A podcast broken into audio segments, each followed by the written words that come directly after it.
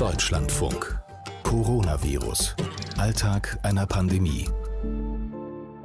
So normal arbeiten ist im Moment einfach nicht. Man kann das nicht voraussehen. Wir leben in der Lage, wie man so schön sagt. Wir sind gerade fertig geworden. Es ging heute schon hoch her bei uns. Ja, da ist ganz schön viel los bei meinen Gesprächspartnern.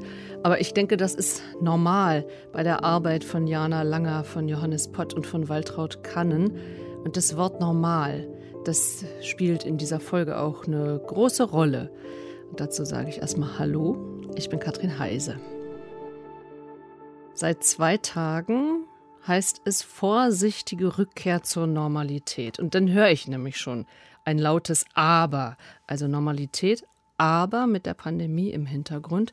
Und ehrlich gesagt, mir fehlt komplett die Fantasie, mir vorzustellen, wie das eigentlich aussehen soll. Das ist so ein bisschen eine Gratwanderung.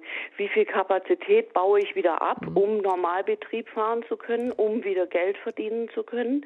Äh, und wie viel halte ich vor, wenn gegebenenfalls diese Maßnahmen jetzt doch nicht greifen? Das ist die Einschätzung von Jana Langer. Sie ist Krankenschwester und sie ist Personalrätin in Süddeutschland und Sie hat eben Gratwanderung gesagt.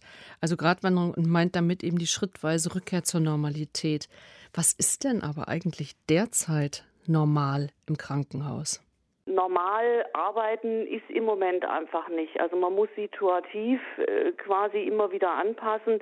Da kann es halt sein, dass äh, wenn ich äh, so wie heute frei habe, dass mich trotzdem meine Chefin anruft und sagt, du, ähm, hier ist zusätzlich noch jemand ausgefallen, kannst du trotzdem kommen.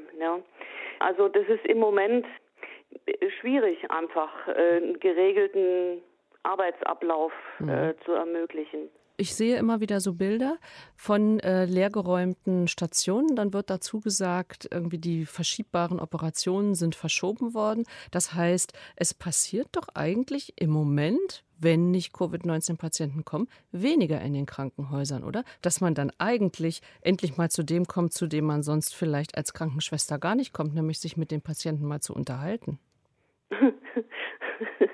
ja, lustig. ähm, das ist nicht so, dass die Arbeit einfach weg ist und man wartet darauf, dass jetzt ein Corona-Patient kommt, der vielleicht dann auch nicht kommt und man sitzt da und trinkt Kaffee. Also man muss sich das äh, ganz anders vorstellen. Die Person, die jetzt auf einer Intensivstation arbeitet, ist ja auf der Normalstation nicht mehr vorhanden. Das heißt, sie kann ja ihre normalen Arbeiten nicht mehr machen. Die übernimmt jetzt jemand anders. Und insofern ist die Arbeit nicht weniger. Und wenn jetzt ab Anfang Mai irgendwie schrittweise zum Normalbetrieb wieder ähm, zurückgekehrt werden soll, das heißt, dann eben äh, Operationen nicht mehr in diesem Maße aufgeschoben werden, haben Sie schon irgendeine Vorstellung, was das für äh, Sie, Ihr Krankenhaus und Ihre Kollegen bedeutet? Ja, dass wir wieder Geld verdienen, ganz blöd gesagt.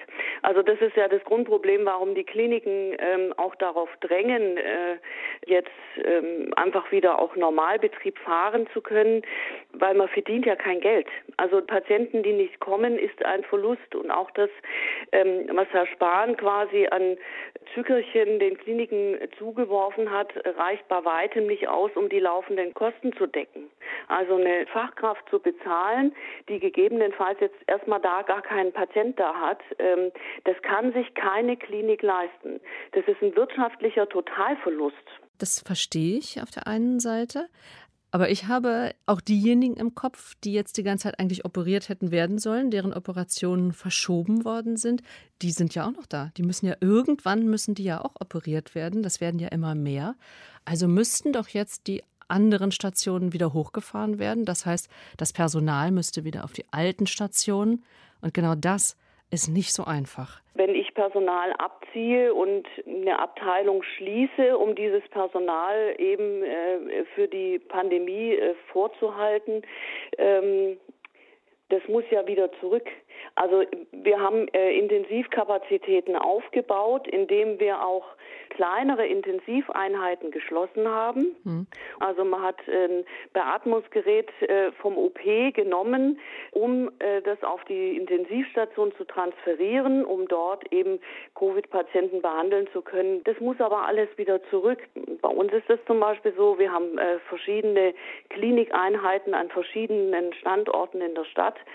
Das heißt, es muss in LKW geladen werden, das muss rüber transferiert mhm. werden, da muss es geprüft werden, das muss gereinigt werden.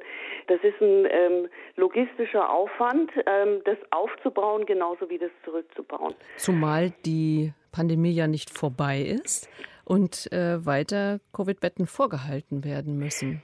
Ja, das kommt jetzt dazu. Das ist so ein bisschen eine Gratwanderung. Wie viel Kapazität baue ich wieder ab, mhm. um Normalbetrieb fahren zu können, um wieder Geld verdienen zu können? Äh, und wie viel halte ich vor, ähm, wenn gegebenenfalls diese Maßnahmen jetzt doch nicht greifen?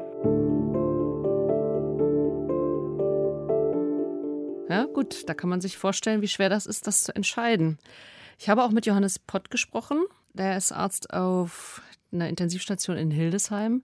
Und da ist das Thema natürlich genau dasselbe. Wie soll die Rückkehr zum Normalbetrieb aussehen? Das bedeutet für uns, dass unsere OP-Kapazitäten wieder hochgefahren werden, also dass wir sagen, wir besetzen wieder die OP-Säle so, wie das vorher war.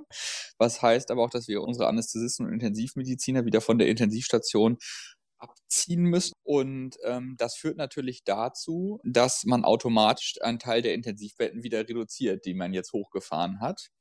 Und da muss man dann jetzt schauen, ob das gut ist oder ob das weniger gut ist. Das wird man dann ähm, sehen. Ich höre so eine leichte Sorge.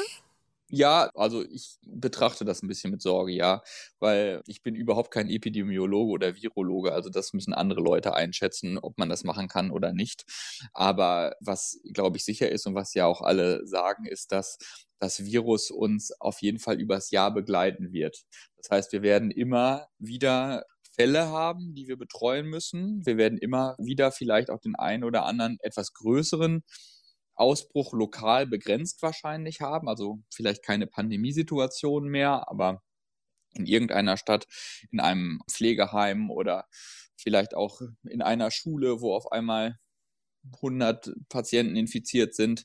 Das heißt, für uns wird das im Endeffekt auf eine deutlich höhere Belastung hinauslaufen. Deshalb die Sorge, und wir haben natürlich nicht jetzt mehr Personal eingestellt, sondern wir müssen das aus dem bedienen, was wir haben. Das gilt natürlich für die Pflegekräfte im ganz Besonderen auch.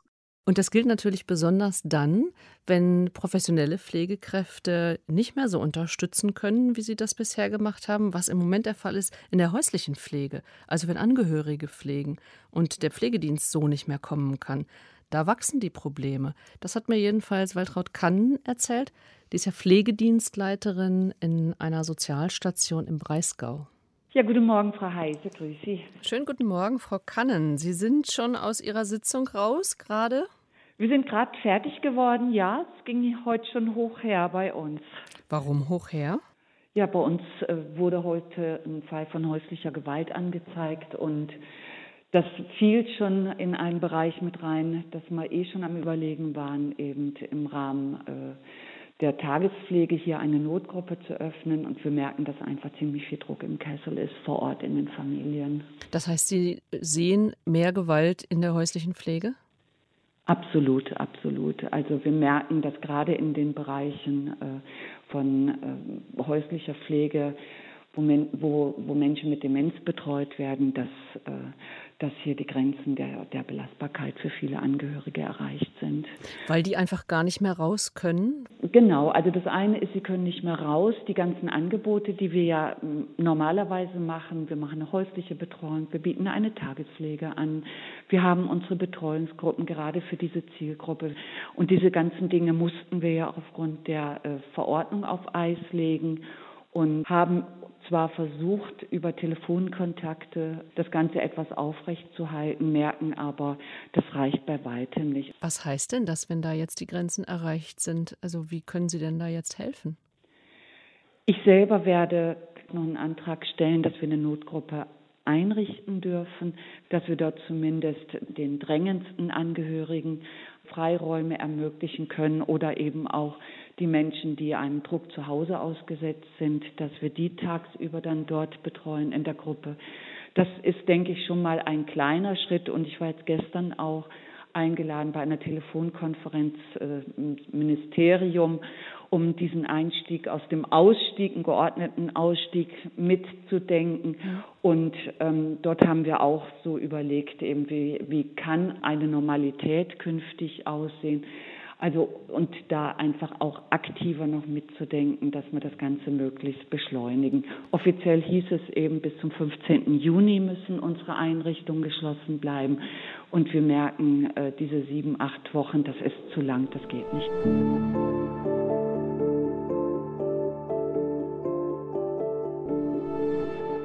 Der Druck im Kessel steigt. Das hat Waltraud Kannen eben gesagt.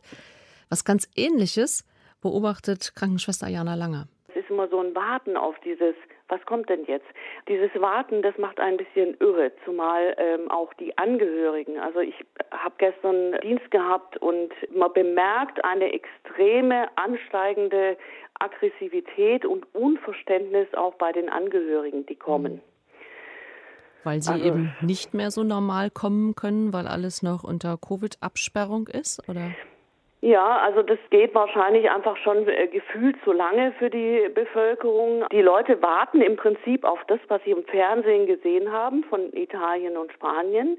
Und sie sehen das nicht. Dieses ganz Schlimme, da liegen jetzt Patienten gestapelt auf dem äh, Boden rum, weil keine Kapazitäten mehr da sind. Und da kommt ja hier nichts. Die sehen aber nicht, welche Anstrengung dahinter steht. Ja. Dass das Personal bereits zwölf Stunden arbeitet, äh, zum Teil unter Vollschutz, auch komplett überfordert ist, dass die zum Arbeiten kommen, obwohl sie positiv sind, halt ohne Symptome, aber mhm. sie sind positiv, das sehen die nicht. Und die werden ungeduldig und das lassen die an einem raus. Ne? Wenn Sie so auch angegangen werden, zum Teil von Patienten, sind Sie froh, wenn es jetzt heißt, stückweise wieder zum Normalbetrieb zurückkehren? Ja, man ist immer froh, wenn man einfach äh, normal und in geregelter ähm, Atmosphäre seine Arbeit machen kann. Also da würde ich jetzt lügen, wenn ich sagen würde, nee, ich, ich arbeite gerne in so einem Stress. Das hat halt alles seine Grenzen. Und das ist ja genau das, was meine Befürchtung auch war, diese ähm, Krise auch als Chance zu nehmen für uns, um unseren Berufsstand einfach in den Mittelpunkt zu rücken und zu sagen, hier muss sich dringend was ändern.